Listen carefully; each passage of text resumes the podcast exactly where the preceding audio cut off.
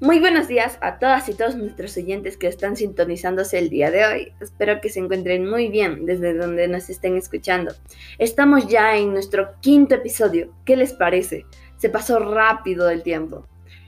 Es muy divertido e interesante lo que hacemos en cada uno de estos episodios, así como la participación que tiene cada uno de ustedes a través de los comentarios o odios que hacen.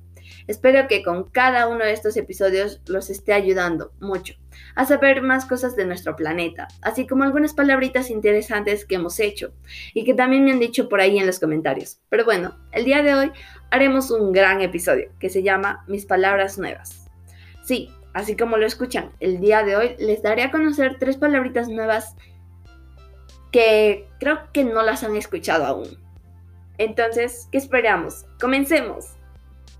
La primera palabra es adscribir. Oh, qué interesante, ¿cierto? Esto significa destinar o poner a alguien en un determinado trabajo. Mmm, interesante. Pero sigamos. La segunda palabra que me pareció muy impresionante es arrebol. Es el color rojo que se advierte en las nubes iluminadas por los rayos del sol.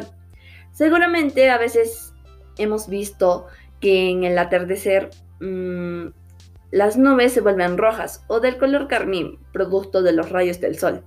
A esto se le llama arrebol. También hay un color parecido a este que se encuentra en otras cosas, especialmente en el rostro de una persona. ¡Oh, qué interesante! Y por último, la palabra aviar, que es prevenir o disponer algo para el camino, así como preparar, mm, disponer o arreglar. Bueno, ¿qué les pareció este tema? Tan impresionante. Mm, espero que les haya gustado mucho. Quisiera que mediante audios o en los comentarios me digan palabras nuevas que ustedes utilicen. También les invito a buscar estas palabras.